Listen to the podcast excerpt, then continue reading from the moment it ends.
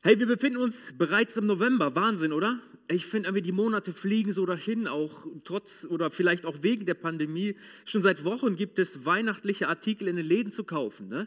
War schon wieder erschrocken vor ein paar Wochen. Du bist irgendwie einkaufen. Oh, es gibt schon die Weihnachtsmänner. So, oh, die Zeit des Jahres ist schon, ja, Wahnsinn. Ähm, und wir merken so, das Ende des Jahres kommt näher. Wir sind in den neuen Monat reingestartet. Auch in diesem Monat, November, starten wir in eine neue Predigtserie. Sie heißt Mensch, wo bist du? Mensch, wo bist du? Was für ein cooles Foliendesign, oder? Habe ich nicht gemacht. Ja, es gibt tolle Leute in der Gemeinde. Die liebe Janine hat das gemacht. Als ich das gesehen habe, Wahnsinn, wie cool. Ähm, aber darüber wollen wir sprechen. Das soll das Thema sein. Kennst du diese Frage? Mensch, wo bist du? Und weißt du, woher sie kommt? Weißt du, diese Frage stellt Gott selbst ziemlich zu Anfang unserer Menschheitsgeschichte an die ersten beiden Menschen, nämlich Adam und Eva. Gott begab sich auf die Suche nach ihnen, weil sie sich offensichtlich von ihm entfernt und versteckt hatten. Aber Gott macht sich auf den Weg und kommt selbst in den Garten. Er macht sich die Mühe und geht auf die Suche nach diesen beiden Menschen. Und weißt du, wir glauben, Gottes Suche hat noch immer nicht aufgehört. Er sucht auch heute noch und stellt noch immer dieselbe Frage an jeden Mensch. Und hier darfst du deinen Namen einsetzen. Wo bist du? Wo bist du? Nun, heute im ersten Teil dieser Predigtserie möchte ich über die Frage sprechen, warum musste Gott sich überhaupt auf die Suche machen und diese Frage stellen? Schließlich hat er doch alles erschaffen, weil er allmächtig ist. Dazu ist er doch allgegenwärtig und allwissend. Da erübrigt sich doch das Suchen eigentlich, oder nicht? Um den Grund dieser Suchaktion Gottes zu verstehen, müssen wir ziemlich an den Anfang der Bibel gehen. Dort gab es ein verheerendes Ereignis mit weitreichenden Folgen, welches diese Suche Gottes notwendig machte. Und oft wird dieses Ereignis in den Bibeln überschrieben mit der Sündenfall. Der Sündenfall. Das möchte ich gerne mit euch lesen. Es sind ein paar mehr Verse, aber ich glaube, das ist gut, dass wir das dennoch heute Morgen gemeinsam lesen. 1. Mose 3, die Verse 1 bis 13. Da heißt es, die Schlange war das listigste von allen Tieren, die Gott der Herr erschaffen hatte. Hat Gott wirklich gesagt, fragte sie die Frau, dass ihr keine Früchte von den Bäumen des Gartens essen dürft? Selbstverständlich dürfen wir sie essen, entgegnete die Frau der Schlange. Nur über die Früchte vom Baum in der Mitte des Gartens hat Gott gesagt, esst sie nicht. Ja, berührt sie nicht einmal, sonst werdet ihr sterben. Ihr werdet nicht sterben, zischte die Schlange. Gott weiß, dass eure Augen geöffnet werden, wenn ihr davon esst. Ihr werdet sein wie Gott und das Gute vom Bösen unterscheiden können. Die Frau sah, die Früchte waren so frisch, lecker und verlockend. Und sie würden sie klug machen. Also nahm sie eine Frucht bis hinein und gab auch ihrem Mann davon. Da aß auch er von der Frucht.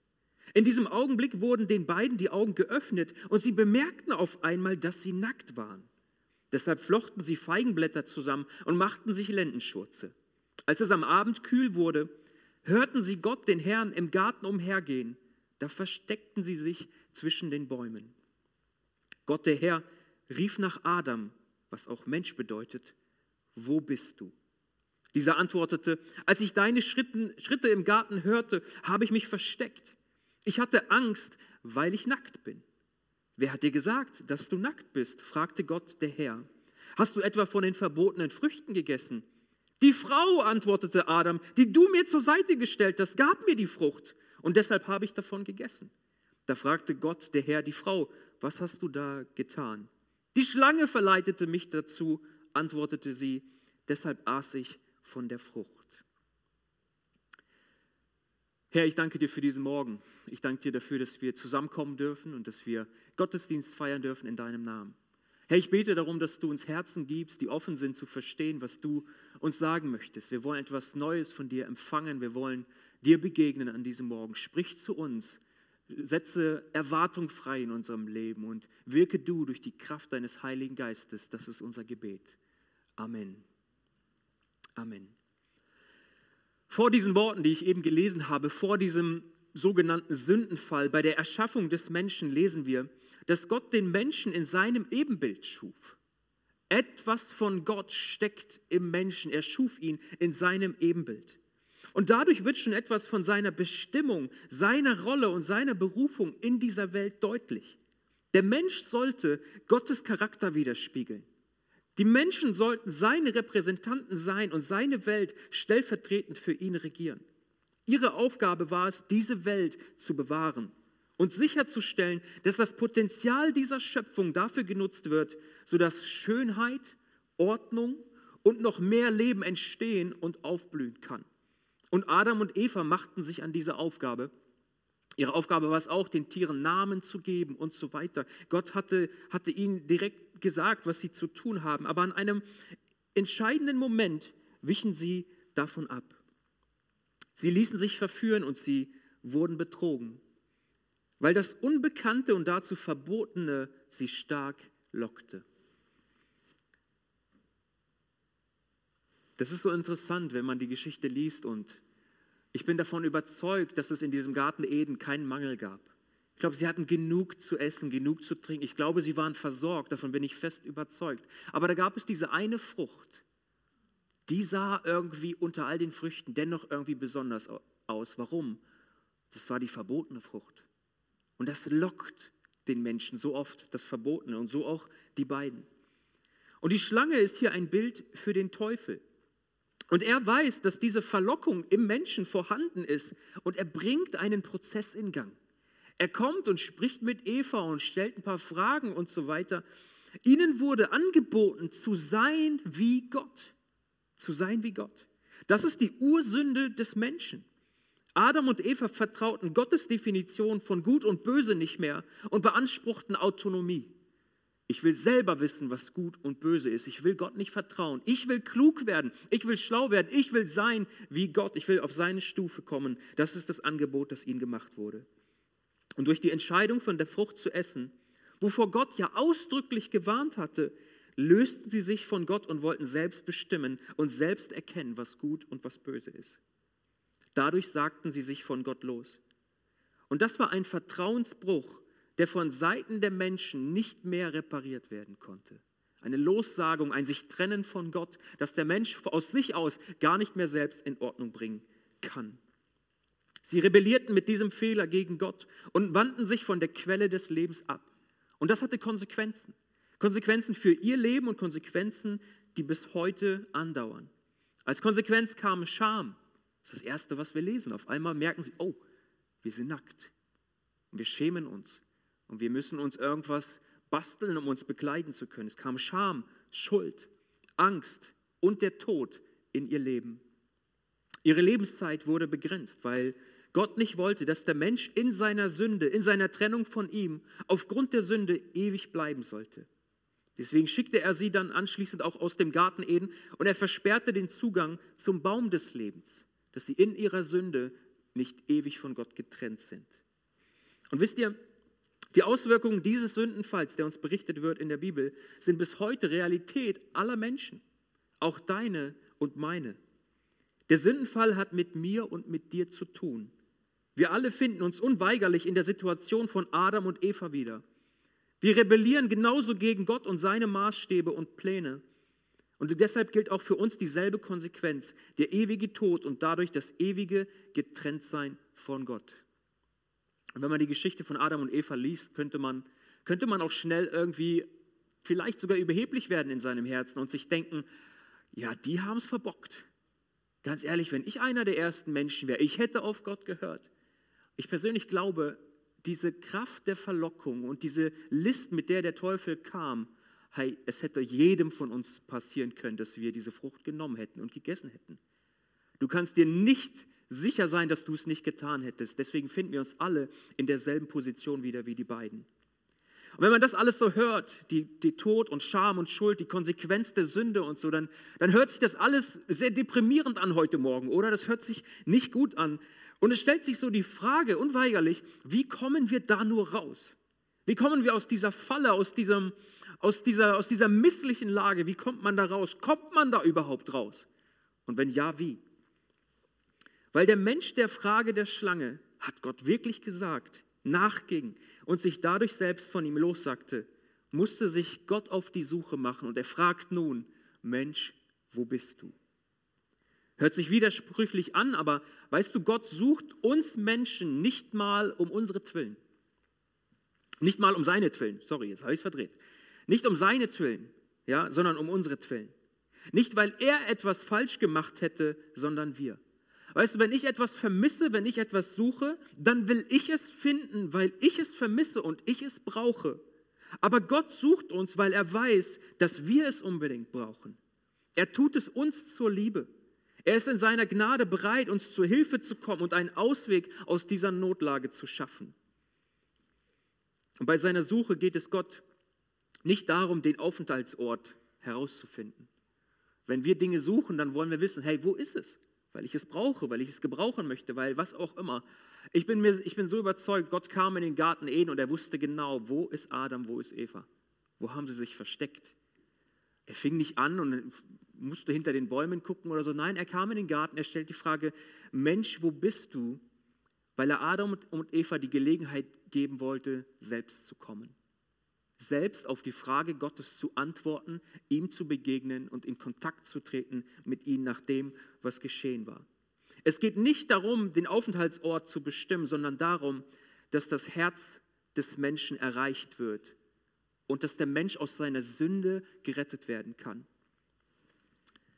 Das Ziel seiner Suche ist immer Rettung. Wenn Gott sich auf den Weg macht und einen Weg schafft, um, um, um, um Menschen zu suchen, Menschen zu finden, dann geht es darum, dass Menschen gerettet werden können. Gerettet werden können von den Folgen dieser Sünde, die in diese Welt kamen durch Adam und Eva. Das Ziel der Frage, Mensch, wo bist du, ist immer Rettung. Aber dann die Frage, wie erreicht Gott dieses Ziel? Wie will er das denn machen? Wie will er das schaffen, dass Rettung geschehen kann aus diesen Konsequenzen, aus diesem Kreis, aus dem wir nicht rauskommen? Der Apostel Paulus schreibt an die Gemeinde in Rom einen Brief und er erklärt diesen Zusammenhang. Er macht einen interessanten Vergleich. In Römer 5 ab Vers 17 heißt es, durch die Sünden des einen Menschen, und damit meint er Adam, gerieten wir unter die Herrschaft des Todes. Ja, das ist die Konsequenz. Doch durch den anderen Menschen, Jesus Christus, werden alle, die Gottes Gnade und das Geschenk der Gerechtigkeit annehmen, über Sünde und, und Tod siegen und leben. Ja, die Sünde Adams brachte Verdammnis über alle Menschen, aber die Tat von Christus, sein erlösendes Handeln, macht alle Menschen in Gottes Augen gerecht und schenkt ihnen Leben. Weil ein Mensch Gott ungehorsam war, wurden viele Menschen zu Sündern. Doch weil ein anderer Mensch Gott gehorchte, werden viele Menschen in Gottes Augen gerechtfertigt. Paulus betont hier die Unterschiede zwischen der Sünde Adams und dem Geschenk, das Gott uns in Jesus Christus macht. Zwischen der schrecklichen, durch eine einzige Sünde herbeigeführte Katastrophe und der gewaltigen Befreiung von vielen Sünden, also Rettung. Gott selbst gibt uns die Antwort auf die Frage, wie wir gerettet werden können. Und die Antwort lautet Jesus Christus. Jesus ist die rettende Antwort auf die Konsequenz der Sünde durch Adam. Er ist das Gegenstück und er ist der einzige Ausweg aus dieser Sackgasse. Durch den Opfertod Jesu am Kreuz wird der Konsequenz der Sünde, nämlich dem Tod, das ewige Leben entgegengestellt und auch uns angeboten. Jesus sagt von sich selbst in diesem bekannten Vers, Johannes 14, Vers 6, sagt er von sich, ich bin der Weg. Ich bin dieser Weg zur Rettung. Ich bin die Wahrheit und ich bin das Leben. Durch Adam kam der Tod in das Leben der Menschen, aber was ich schaffe, ist ein Angebot und das Angebot heißt Leben. Leben in Ewigkeit. Leben mit dem lebendigen Gott in Gemeinschaft mit ihm, vergeben, frei von Schuld, frei von Scham, frei von Sünde. Ein Neuanfang macht er möglich. Und diesen Weg, also sich von Gott finden zu lassen und in die Gemeinschaft mit ihm zurückzukehren, denn da kommen wir her. Adam und Eva lebten in perfekter Gemeinschaft und sie gaben das auf durch den Fehler, den sie taten. Ermöglichte er selbst, er ermöglichte es, indem er selbst Mensch wurde. Der allmächtige Schöpfer Gott begibt sich selbst in Jesus in die Beschränktheit des menschlichen Lebens. Das muss man sich erstmal vorstellen. Der lebendige Gott, der über dieser Welt steht, außerhalb von Raum und Zeit, der allmächtig ist, er spricht ein Wort und es geschieht und er entscheidet sich, ich gehe da rein. So. Ich gehe in meine Schöpfung hinein. Ich werde Mensch, ich werde ein verletzliches Kind, Baby und ich will einen Prozess gehen. Ich will, ich will all das erleben, was sie erleben. Er kommt in unseren Raum, in unsere Zeit. Jesus, er lebt wie wir, er fühlt wie wir, er denkt wie wir. Ja, er ernährt sich wie wir, aber er bleibt bei allem vollkommen sündlos. Der allmächtige Gott machte sich selbst zur Ameise, um die Ameisen zu retten. Das könnte man so in einem Bild, glaube ich, sagen. In Jesus kommt die Suche Gottes an den entscheidenden Punkt. Sünde ist nun nicht mehr das Problem, weil Gott durch den Tod und die Auferstehung Jesu ans Äußerste gegangen ist, damit wir frei davon werden können. Wenn wir das Werk Jesu sehen und verstehen, was er getan hat und was es für uns bedeutet, dann ist die Frage nicht mehr, wie nur werde ich meine Sünden los? Okay? Wie, was ist der Weg Gottes, wie ich frei werden kann von, von Tod und, und, und Schuld und Scham und so weiter, sondern die Frage lautet, ab dem Moment, wo wir verstehen, wer Jesus ist, will ich den Weg gehen, den Gott mir dafür eröffnet hat und will ich an den Sohn Gottes, Jesus Christus, glauben? Will ich annehmen, dass er mir meine Sünden vergeben will. Ich will dir sagen, du lebst nur einmal, aber sterben kannst du zweimal. Wir haben nur dieses eine Leben. Dieses Leben, was uns hier und jetzt, heute und hoffentlich auch morgen gegeben ist. Aber sterben kannst du zweimal. Eines Tages, das wird uns allen so gehen, werden wir früher oder später einen physischen Tod sterben. Wir merken das, glaube ich, von Jahr zu Jahr äh, unser Körper wird älter. Das gehört zum Leben hier auf dieser Erde dazu. Gott ging ans Äußerste, damit du nicht auch einen geistlichen Tod sterben musst, sondern die Ewigkeit bei ihm verbringen kannst. Das ist sein größter Wunsch. Liebe ist seine Motivation und aus Gnade ist es geschehen, dass er in Jesus Mensch wurde und gesagt hat, ja, dein Körper vergeht, alles, was auf dieser Erde lebt, es ist, es ist vergänglich, aber weißt du was, deine Seele, sie wird ewig leben. Und ich will nicht, dass auch sie stirbt, dass auch sie in ewige Trennung von mir gehen muss, sondern ich will einen Ausweg schaffen. Und diese Entscheidung gilt es in diesem Leben hier und jetzt zu treffen. Wenn der Mensch auf die Frage Gottes, Mensch, wo bist du, mit aufrichtigem Herzen die Gegenfrage stellt, Gott, wo bist du, dann lässt sich Gott auf jeden Fall finden und auch der Mensch wird von Gott gefunden sein.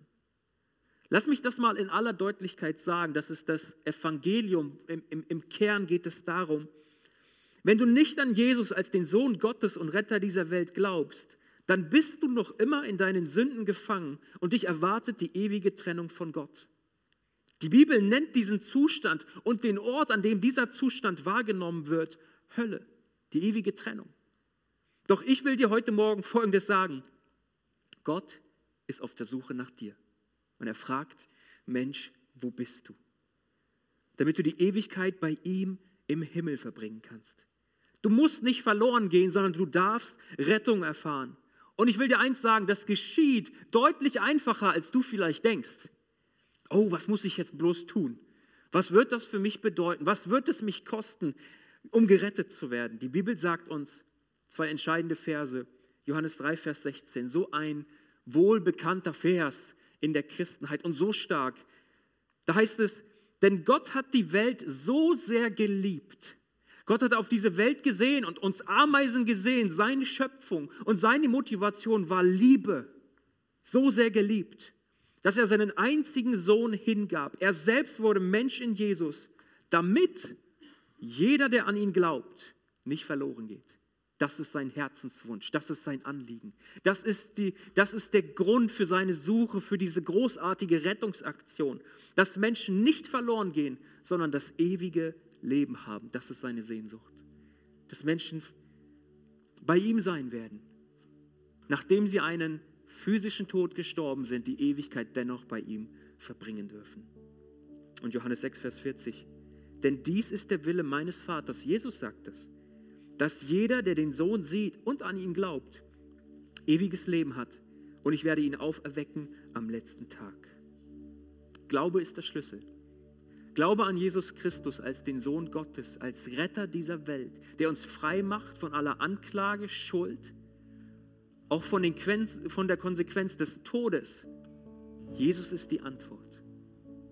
Der ist der Weg, der einzige Weg. Es gibt keinen anderen. Du kannst vieles versuchen, an vielen Orten. Du kannst vieles ausprobieren, aber ich will dir eins sagen, es gibt nur diesen einen Weg. Wenn du Rettung willst, brauchst du Jesus. Kehre von deinen eigenen Wegen um zu Gott. Das meint Buße. Ich bin auf meinen eigenen Wegen unterwegs. Ich lebe mein Leben so, wie ich mir das denke. Und ich bin der Herr meines Lebens. Aber ich tue etwas, eine 180-Grad-Wende und ich schaue auf das Kreuz. Und ich sehe Jesus und ich folge ihm nach. Und ich zuallererst steht meine Rettung. Kehre um. Bitte ihn darum, dass er dir vergeben soll. Und er wird es tun. Da musst du nichts für leisten. Du darfst bitten und du darfst annehmen, so wie du ein Geschenk geschenkt bekommst. Glaube an Jesus und du bekommst ein neues Leben, welches sogar in Ewigkeit bei Gott sein wird.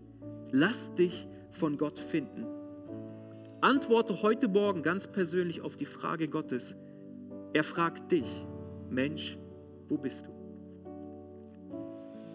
Nun, wir alle stehen auch an unterschiedlichen Punkten auf unserer geistlichen Reise mit Gott. Vielleicht bist du ganz neu in dieser Gemeinde, in einem Gottesdienst überhaupt.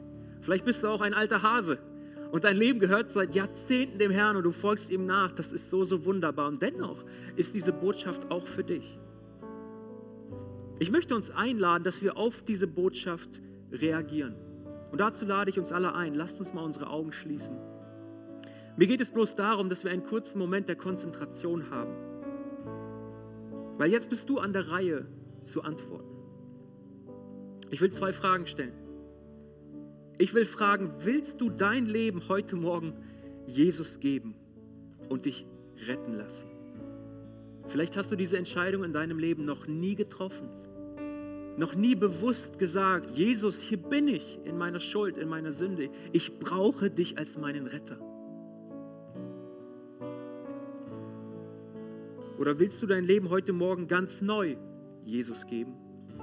Vielleicht hast du diese Entscheidung bereits getroffen an einem Punkt in deinem Leben, aber du hast gemerkt über, über die Jahre, über die Zeit, irgendwie hast du, hast du dich entfernt von Gott. Da war dieses Brennen, dieses Feuer, diese Leidenschaft am Anfang, aber irgendwie ist es nicht mehr da. Und du merkst, hey, ich brauche ein neues Jahr. Ich brauche ein, eine neue Begegnung mit ihm. Ich brauche ein neues, einen Neuanfang mit ihm. Ich will wieder durchstarten. Ich will keine faulen Kompromisse machen. Ich will alles loslassen, was mich trennt von ihm. Und ich will mich ganz neu, mir ganz neu bewusst machen, dass ich ein gerettetes, angenommenes, geliebtes Kind Gottes bin. Was auch immer deine Antwort an diesem Morgen ist, ich lade dich ein, sag es gerade jetzt Gott in deinem Herzen, mit deinen Worten. Sag es ihm.